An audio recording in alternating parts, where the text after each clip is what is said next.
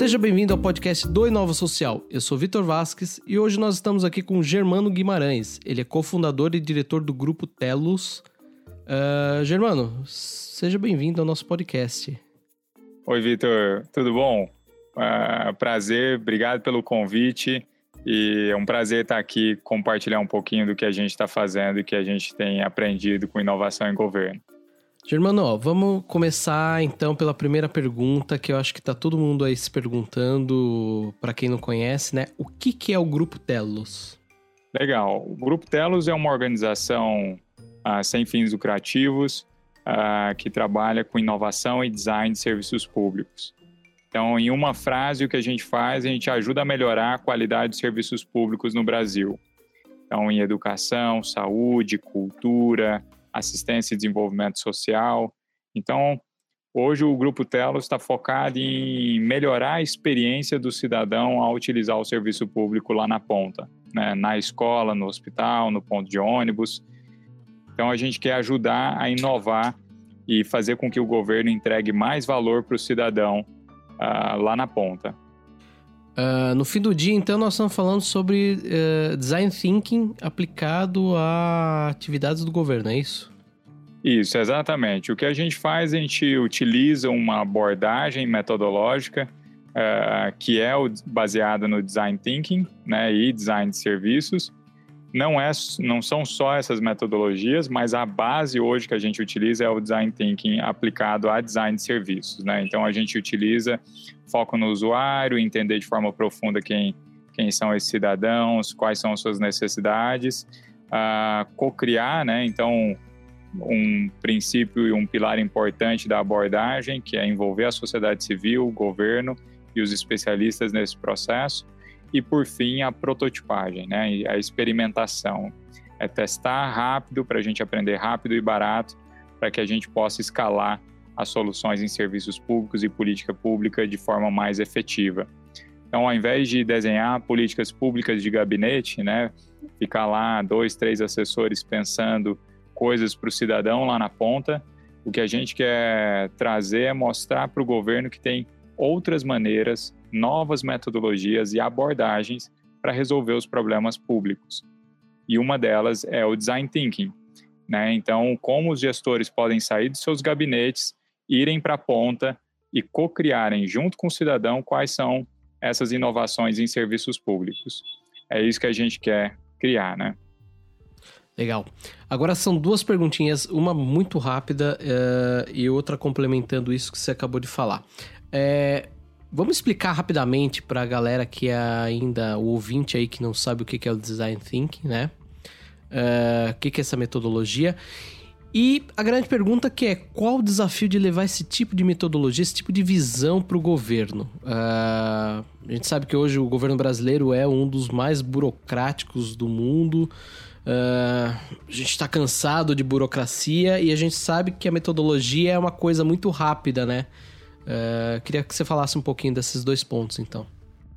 Legal. Uh, bom, o design thinking ele é uma metodologia, né, que que vem do universo do design, do design de produtos, principalmente, mas é uma sistematização, né, de como os designers resolvem problemas, né, como eles criam, como é o processo de criação. E essa sistematização ganhou de alguma maneira uh, notoriedade mundial e vem sendo disseminado muito em função de uma experiência específica e também ah, disseminada por uma empresa no Vale do Silício chamada Ideal, que é uma agência de, de design de produtos e serviços que de alguma maneira começou a disseminar o design thinking para a área de negócios, né? E começou então a se difundir no mundo ah, numa linguagem mais acessível, não só para designers, né? E a partir disso, Exato. então, o, o Telos, inspirado nessa, nessa metodologia, falou, bom, e dá para aplicar isso em governo. E é exatamente isso que o governo precisa. São novas abordagens e metodologias para resolver problemas complexos, só que com foco no cidadão, no usuário.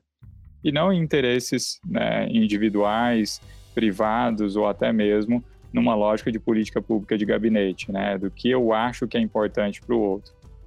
Então, a partir disso, o, a gente começou então a ter algumas experiências de aplicação do design thinking em governo, uh, especificamente em serviços públicos, e, e, graças a Deus vem dando certo. A gente tem feito algum, várias experiências em educação, saúde, uh, e ver como o, essa metodologia realmente tem um poder de entregar mais valor para o cidadão, né?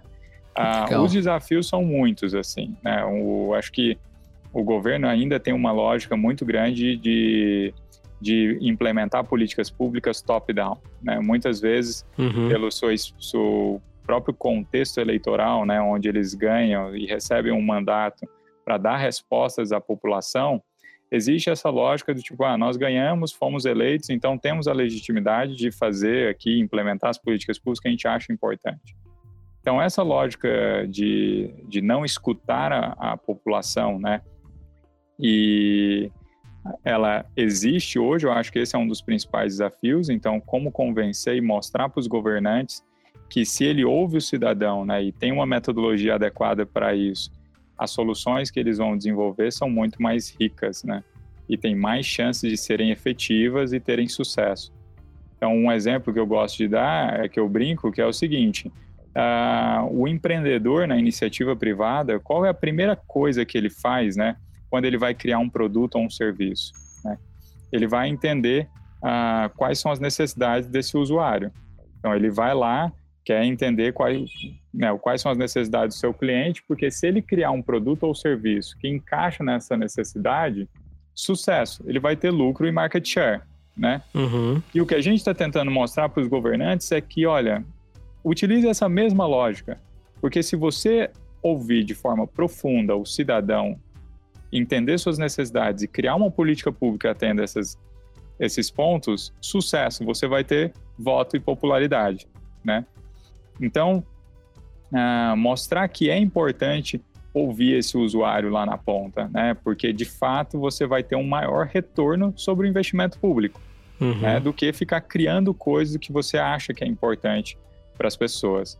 Então, acho que esse é um desafio, a cultura da escuta, a cultura do diálogo, né, da empatia, fazer com que de fato os governantes estejam mais próximos do cidadão e do usuário lá na ponta, vivam essa realidade. Você falou uma palavra é, é bem legal, empatia, né? Desculpa te cortar, mas a gente tem visto vários projetos bem legais que envolvem empatia.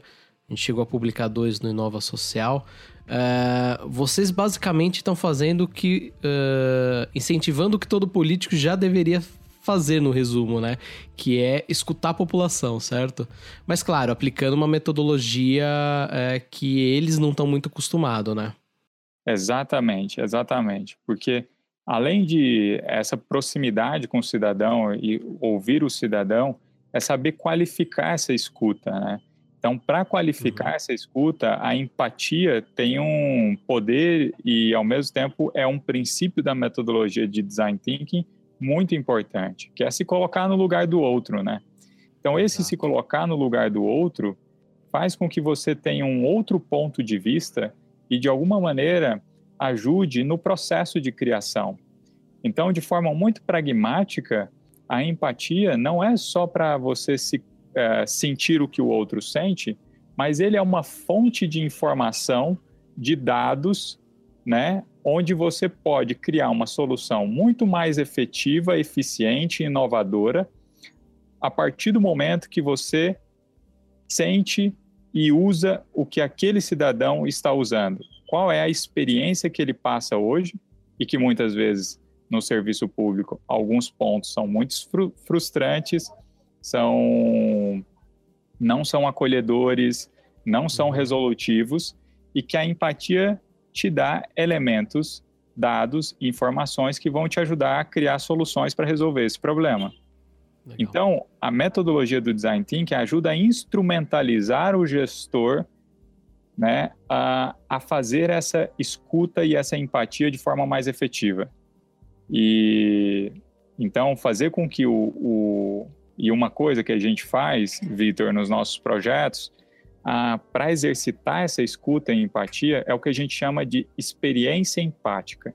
Uhum. Então, por exemplo, para trabalhar esse olhar junto com gestores públicos, em muitos projetos, a gente cria uma situação, uma simulação, onde a gente coloca o cidadão no lugar do servidor e o servidor no lugar do cidadão. Ah, fantástico isso, hein?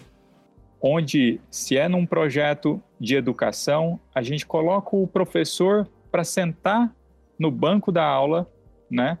E ouvir uma aula inteira, passar uma uhum. semana tendo aulas, como um aluno, para ele sentir o que o aluno passa, participar das rodas de conversa, comer a merenda escolar, andar no transporte público.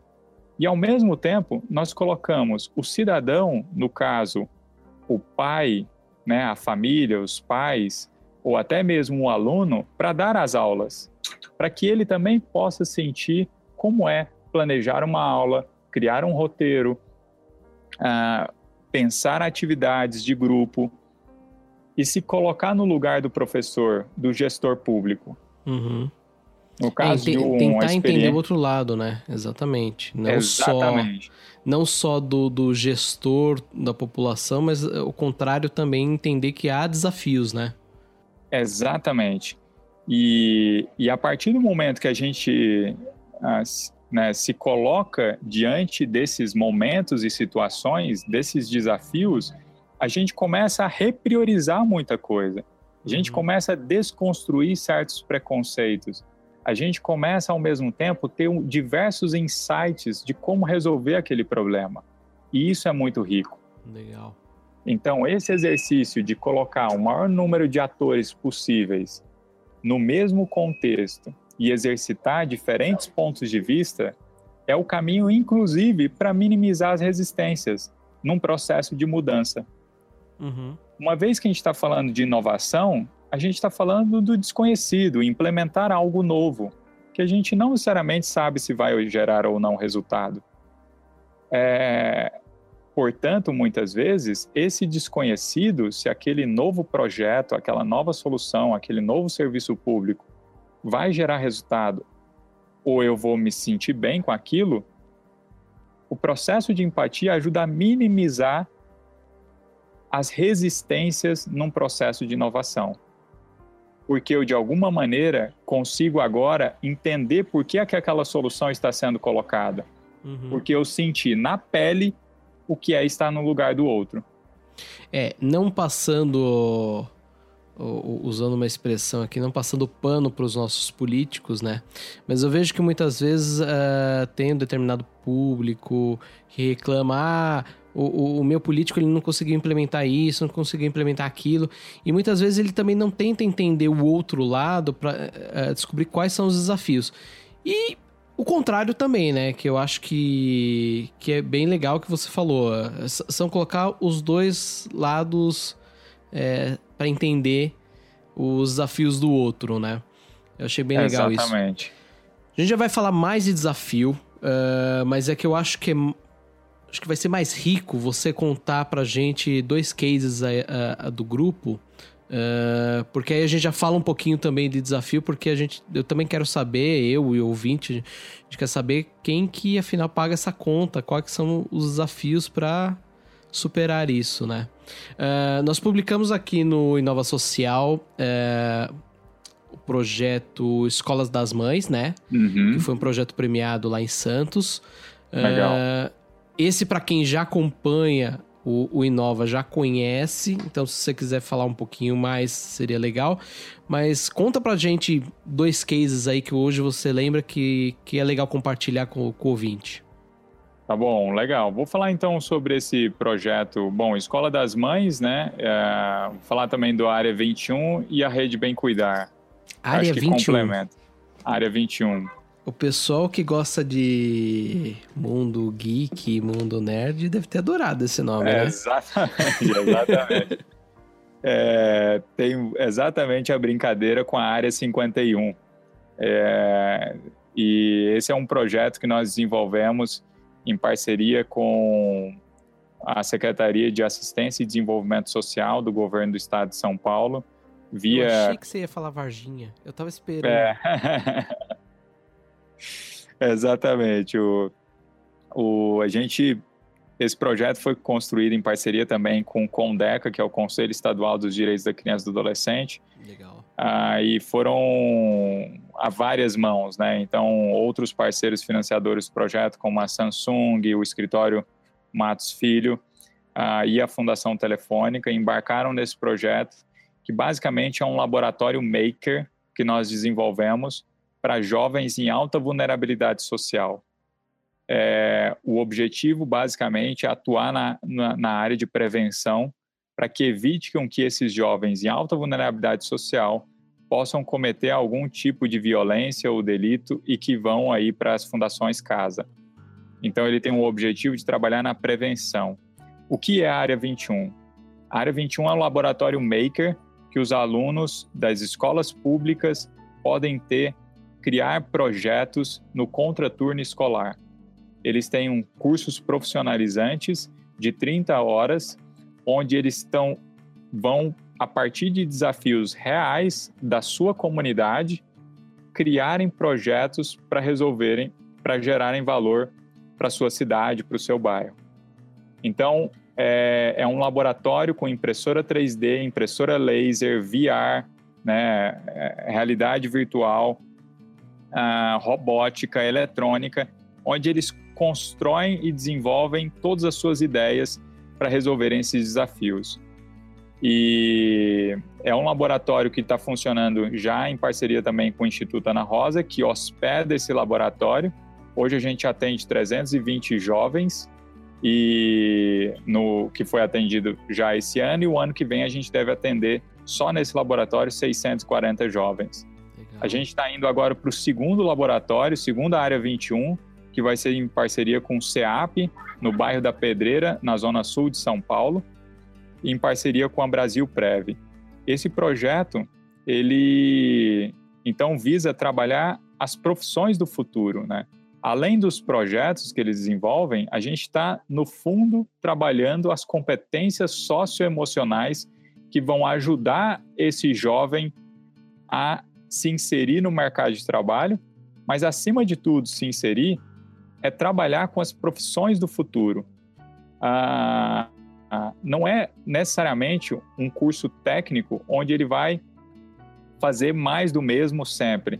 A gente vai trabalhar as competências socioemocionais de criação, de fluência digital, de trabalho em equipe, de liderança, de empreendedorismo, resiliência. Então, no fundo, o que a gente quer é contribuir para a criação dos fundamentos socioemocionais que vão levar esse jovem a ter uma carreira de futuro. Legal. Então, esse fantástico. projeto já está funcionando e, e, em parceria, então, com a Secretaria de Desenvolvimento Social. O outro projeto é o Escola das Mães, que você falou. Uh, é um projeto que acabou de ganhar um prêmio internacional de design, que é o Core 77, uhum. que uh, foi um projeto que tinha o objetivo de reduzir a taxa de mortalidade infantil em Santos. Santos tem um alto IDH, mas ao mesmo tempo tem uma alta mortalidade infantil. O e nos é últimos. curioso isso, né? Exatamente. É muito curioso. Porque no mundo inteiro, quando aumenta o IDH, reduz a mortalidade infantil. E em Santos, nas últimas décadas, houve um aumento do IDH, mas uma estabilidade da mortalidade infantil. Então, eles nos convidaram para entender o porquê, quais são as causas dessa mortalidade infantil, e a partir disso criar soluções que ajudassem a reduzir. Então, a gente foi, a partir do, da metodologia do Design Thinking, entender a realidade dessas gestantes, mergulhar no dia a dia, no cotidiano dessas, dessas mulheres. E a partir disso, nós começamos a identificar algumas causas. Entre elas, a gestação na adolescência, que é um alto fator de risco, uhum. gestantes, gestações não planejadas, 89% das gestações em Santos não foram planejadas. Nossa. Terceiro ponto, gestantes com risco biológico, ou seja, são hipertensas, diabéticas, e por fim, a baixa qualidade do pré-natal. As consultas são muito rápidas, duram 10, 15 minutos uma consulta de pré-natal. E nesse tempo é impossível passar todas as informações com qualidade e relevância para a gestante. Conhecendo então essa realidade, entrando na casa das gestantes, participando de algumas consultas de pré-natal, entendendo o contexto que elas vivem, nós começamos então a criar possibilidades, soluções, mas foi um insight que nos fez criar a Escola das Mães. Ao se colocar no lugar da gestante, na, quando a gente estava na casa delas, perguntamos então onde ela mais aprende sobre a gestação. E elas falaram: eu aprendo, além das consultas de pré-natal, eu aprendo na sala de estar da, hum, da minha casa. Interessante. Junto com a minha mãe e com a minha avó. Onde elas passam conteúdos e informações sobre como foram as gestações delas, sobre casos reais e concretos. E aí então a gente pensou: e se nós criássemos uma escola das mães que pudesse organizar todo esse conteúdo técnico e vivencial para passarem para as gestantes?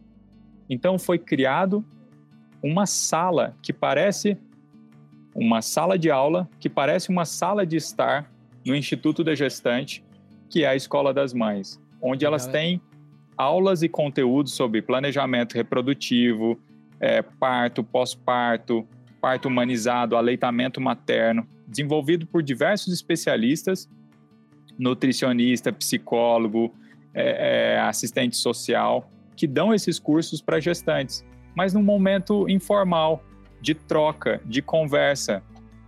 Ah, a partir disso, então, implementamos a Escola das Mães. Eles já atenderam aproximadamente 1.500 gestantes nos últimos meses e conseguimos reduzir em 20% a mortalidade infantil no primeiro ano. Muito legal. Você, uh, você falou um ponto aí que eu achei bem legal, que foi a ambientação da sala, de não, não ter aquela cara de quase um consultório, né? Mas uma sala de estar, que eu achei muito legal. Uh, e um ponto que eu acho que vale é, ressaltar, não sei, você me corrige se eu estiver falando alguma besteira, mas eu entendi que vocês fazem muito o pós-natal também, né? Porque muitas mães não sabem o que fazer depois. O pré-natal, sim, tem o médico que acompanha.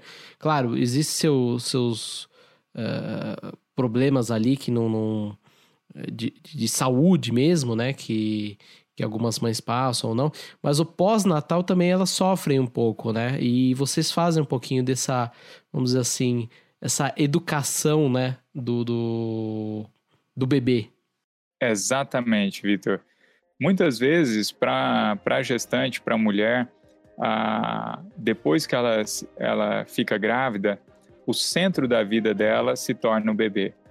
E muitas vezes ela esquece de si mesma então dos seus cuidados com a sua saúde, ou até mesmo da sua autoestima, dos seus vínculos né, familiares e relacionais, e acaba depois, inclusive, do parto, um risco muito alto de depressão pós-parto, que é uma das causas também da mortalidade infantil. É, então, a Escola das Mães desenvolveu uma série de conteúdos de, é, de pós-parto exatamente para cuidar desse momento, né, da idade de até um ano de vida, que é, o, é, é onde se mede a mortalidade infantil, conteúdo sobre aleitamento materno, sobre os cuidados para a saúde dela, sobre o próprio planejamento reprodutivo, que muitas vezes, inclusive, existem gestações que acontecem logo em seguida de, de um parto, né? Que as pessoas que têm dois, três filhos quase um seguido do outro. E que muitas vezes isso traz uma carga muito pesada para a saúde da gestante e até mesmo por questões financeiras, relacionais, que então não está preparado para receber Sem né, dúvidas. duas, três crianças num período de quatro, cinco anos, né? Então, o pós-parto é fundamental. É, trabalhar todos esses conceitos que vão ajudar aí a ter um desenvolvimento saudável da criança né, nesse período de um ano e depois na primeiríssima infância. E eu sei que a Escola das Mães ela não dá, eh, vamos dizer assim, aulas, né, entre aspas, só para as mães, né? Uh, existem outros, outras pessoas envolvidas nesse, nesse universo, né? Afinal, eu acho que o ser humano ainda não faz filho sozinho. É, exatamente. Boa, boa, Vitor. É, apesar de chamar a escola das mães, e a gente foi, essa foi uma discussão grande que a gente teve em relação ao, ao projeto, uh, ele tem um motivo, né? A gente colocou a escola das mães exatamente para colocar a gestante no centro do processo. É, muitas vezes, quando, como eu falei, ela fica grávida, o bebê se torna o centro, ou até mesmo o médico e a enfermeira se tornam o centro de todo o processo. Ou seja, uhum. ela se torna, ela fica esquecida, né? Então a gente falou assim, como empoderar essa mulher, né? Como empoderar essa gestante para que ela possa ter todos os conhecimentos possíveis para sentir autônoma, né? Durante o processo de gestação. Ah, claro que isso não exclui o nosso olhar também para os seus parceiros, né, ou parceiras. Uhum. Então, o que, que o projeto fez? O projeto Escola das Mães também tem um conteúdo para os parceiros e parceiras, onde a gente uh, tem uh, aulas e conteúdos para falar sobre qual que é o papel deles antes, durante e depois, para falar sobre os cuidados que deve ter também com a gestante, quais são os, o, o, o que ela passa do ponto de vista psicológico, biológico e social. Então a gente busca fazer com que os parceiros entendam e tenham uma compreensão, inclusive de forma empática, de como é esse processo para elas. Então, uma das coisas que nós temos, por exemplo, é uma barriga que simula uma gestante, que tem inclusive um bebezinho que pesa 3 quilos. Que legal. Né, com seios, onde a gente coloca essa barriga nos parceiros ou parceiras para sentirem um pouco né, como é esse processo de gestação, os desconfortos, o peso, né, como é o processo de parto, né, para que eles se coloquem no lugar da gestante. De novo, trabalhando a empatia, né? Uhum. Porque uma vez que o parceiro tem uma consciência de todos os desafios da gestante que está ao seu lado, né, que vai acompanhar durante todo esse processo dos nove meses e depois do pós-parto, ele consiga então saber quais são os desafios, as dificuldades, se coloque no lugar da pessoa, tenha mais paciência, tenha mais cuidado, né? Então esse é um exemplo de aula e conteúdo que nós fazemos para os parceiros. Legal. Os projetos são fantásticos e a gente vê aí os resultados, os números que você passou. Uh, quem dera a gente tivesse isso numa escala uh, exponencial, né, por todo o Brasil. Uh, mas isso me leva a uma pergunta que eu acho que o ouvinte também está se perguntando, e você já falou um pouco sobre isso, né? Mas é, afinal, quem que paga toda essa conta num país onde a gente está discutindo reformas uh, econômicas, onde a gente vê um estado como o estado do Rio de Janeiro uh, não tendo a universidade voltando uh, a funcionar por causa do, de custos, né, e não ter dinheiro. Uh, você adiantou, você comentou até no Área 21, você falou que tem alguns parceiros, por exemplo, Samsung. Uh, eu queria que você falasse um pouquinho sobre esse cenário, que não é, apesar de ser para o governo, é, é um envolvimento de toda a sociedade, né? Isso, exatamente, Vitor. O que a gente acredita, né, e essa é uma tendência nos governos mais inovadores do mundo, é uma tendência de que ninguém vai resolver nada sozinho, né? Os desafios públicos são cada vez mais complexos uh, dinâmicos e o governo não vai conseguir resolver isso sozinho. A gente precisa de parcerias. Então, o papel da sociedade civil junto aos governos tem crescido no mundo inteiro. Uh, é o que a gente chama dos governos 4.0. São os governos uhum. que mais evoluíram numa relação de parceria onde os problemas públicos não necessariamente são problemas estatais. Né? Onde você vai conseguir de fato resolver via parceria, prestar um serviço melhor, fazer uma política pública, uma regulação de um setor via controle social, via operacionalização desses serviços de outras maneiras, né, de formas mais criativas e inovadoras. Então, é isso que também a gente acredita que vai ser o futuro. Então, como é que a gente pode, de alguma maneira, envolver a sociedade civil nessa agenda de inovação? Ah, muitas vezes, ah, o governante hoje, quando a gente fala de inovação, a gente está falando que inovar é correr risco, né? Sem dúvidas. Então, você vai criar algo que você não sabe necessariamente vai gerar resultado. Então, você precisa prototipar, você precisa testar e, se der certo, você escala. Essa tomada de, de decisão, esse, esse, esse apetite ao risco, hoje no governo, ele praticamente inexiste. Assim, eles são os gestores públicos, em função dos órgãos de controle e que precisam existir, como o Tribunal de Contas, o Ministério Público, Corregedoria, Procuradoria, ah, se o governante ele toma uma decisão errada e há algum desperdício de recurso público, ele recebe um processo na pessoa física. Então, eles se tornam muito aversos ao risco né, e conservadores.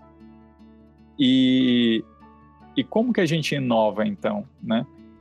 Dentro disso, o que a gente está buscando são as parcerias. Como que a sociedade civil pode apoiar, então, nos protótipos, nos testes, nos pilotos? Que uma vez que dá certo, né, a gente pode, então, e comprovado que deu certo, com estudos, com pesquisa, com, com auditoria externa de avaliação de impacto, a gente consiga o governo sim escalar essas soluções. Então, uhum. o que a gente acredita é que a sociedade civil não vai operar necessariamente política pública, não vai ficar entregando serviço público lá na ponta, não necessariamente, pode ser que sim, mas não necessariamente. Mas eles podem ter um papel estratégico importante na viabilização dos testes, dos protótipos, de falar assim, olha, esse risco aí que, que é de inovar, que é ver se vai dar certo ou não, a gente pode fazer e se der certo, a gente compartilha esse aprendizado com o governo. Então, Legal. especificamente, como nós fizemos, por exemplo, a área 21, foi via a, uma possibilidade de financiamento chamada incentivados, né? Que é são os recursos incentivados via criança, adolescente, idoso, o ANE, é, Esporte, Pronas, Pronon, onde a gente, nós escrevemos um projeto ah, no Conselho Estadual dos Direitos da Criança, do Adolescente, foi aprovado e a partir disso nós captamos recursos com essas empresas via lei de incentivo e viabilizamos o projeto, que depois Fantástico. vai ser doado para o governo. É, outro projeto que nós fizemos foi né, o Escola das Mães, que foi também em parceria com a sociedade civil, onde institutos e fundações nos contrataram e doaram esse projeto para o governo. Na mesma lógica, se der certo, escala e aí a gente consegue então impactar a política pública. Legal. E você falou um pouco de governo 4.0, tendência. O que, que você vê como tendência, como futuro uh, desse campo da inovação social aplicado ao cenário governamental nos próximos anos? Bom, eu acho que um é a, acho que uma tendência de fato é a parceria, sim. Acho que essa é uma tendência e crescente e, e uma necessidade muito grande de de fazer junto, né? Eu acho que essa coisa de ah, muitas vezes o governo de um lado, sociedade civil do outro e o cidadão do outro é, um cobrando ah, quase como um embate, outro, né? Quase como um embate. Eu acho que o embate é, é importante, esse controle social é importante, essa cobrança, mas eu acho que não é só isso. Eu acho que as pessoas têm que sentar para co-criarem. Então, acho que uma tendência é a co-criação de políticas públicas, é a parceria, é sentar junto para pensar junto, não só uh, um desenvolve, o outro consome serviços públicos. Não, vamos pensar juntos, né? Vamos resolver o problema juntos, porque todos fazem parte também desse problema. Então, acho que é isso. E para isso precisa ter método, precisa ter metodologia, precisa ter um novo olhar, precisa ter uma nova consciência de como resolver os problemas públicos. Outro, outra tendência, eu acho que é, de fato, a, a tecnologia nos serviços públicos e nas políticas públicas. Eu acho que cada vez mais a gente vai caminhar para um governo onde antecipa a necessidade do cidadão, antecipa a necessidade do usuário. Então, não necessariamente a gente vai precisar se deslocar para as coisas para resolver os nossos problemas. Eu não preciso me deslocar fisicamente para a ter acesso a um serviço, né? Como é que o governo pode chegar até você, né? Então, ah, de alguma maneira, a gente vai estar muito mais centrado no cidadão, no usuário, né? Então, essa hiperlocalização né, do cidadão. Então, eu sei onde ele mora, eu sei qual que, quais são as suas necessidades. Esse nível de, de, de inteligência que eu sei exatamente o que você precisa e que você tem potencial de consumir serviços públicos e chego até você, né? Então, acho que a saúde vai estar mais próxima nesse sentido, com o uso de tecnologia, a própria educação, toda a parte de documentos, ah, que o governo tem um papel de regulação, é, uhum. é, vai estar muito mais acessível no celular, na, no computador, então, sem precisar se deslocar, né? Ah, ao mesmo tempo, eu acho que uma tendência no governo é, é também são os laboratórios de inovação, né? Eu acho que essa é uma tendência onde os governos também vão criar uma agenda de inovação própria, né? Acho que o governo não necessariamente precisa desenvolver e, e, e executar sozinho, mas a partir do momento que eles criam as greenhouses, né, que são essas estufas de inovação dentro do governo, eles têm um potencial de parcerizar com vários, vários setores e, nesse sentido, criarem juntos e, de alguma maneira, criar uma agenda própria de inovação. Então, acho que essa também é uma tendência e, então, acho que né, parceria, o governo ah, centrado no usuário via uso de tecnologia e construir junto via criação de laboratórios de inovação dentro do governo. Acho que essas são algumas das três tendências que a gente está vendo. Legal, Germano. Bom, a gente vai finalizando então esse programa. O bate-papo foi fantástico. É, não sei se você quer deixar algum recado, algum convite para o ouvinte, é, mas te passo a palavra aí para dar um, um tchau para o pessoal. Legal. Vitor, bom, mais uma vez, obrigado pelo convite, essa oportunidade de compartilhar um pouco o que a gente está vivendo na área de inovação e design de serviços públicos. É uma agenda ah, desafiadora, mas a mensagem que eu quero deixar também que é possível. A gente está vendo que é, além de necessária, extremamente necessária, ela é possível. Né? A gente está vendo que é que o cidadão lá na ponta tem hoje uma carência por qualidade de serviços públicos. Essa vai ser a agenda dos próximos uh, ah, 20 anos no Brasil, que é com o dinheiro que tem, vamos ser mais eficientes, vamos qualificar o serviço e vamos atender mais as necessidades do cidadão. Para quem quer saber mais sobre essa agenda de inovação e design de serviços públicos, a gente convida todo mundo para conhecer o nosso site, que é o www.telos.org.br, acompanhar nosso canal no YouTube, que tem alguns vídeos que mostram algumas dessas experiências de projetos. E no nosso site, vira e mexe, a gente também lança algum relatório de pesquisa sobre inovação na saúde, na educação. Então, para quem quiser acompanhar, o site é uma ótima fonte de, de conteúdo e informação. Legal, fantástico. Bom, o podcast do Inova Social vai ficando por aqui. É, obrigado pela presença, Germano. E na semana que vem a gente tem mais um programa. Até lá. Tchau. Tchau, tchau. Obrigado.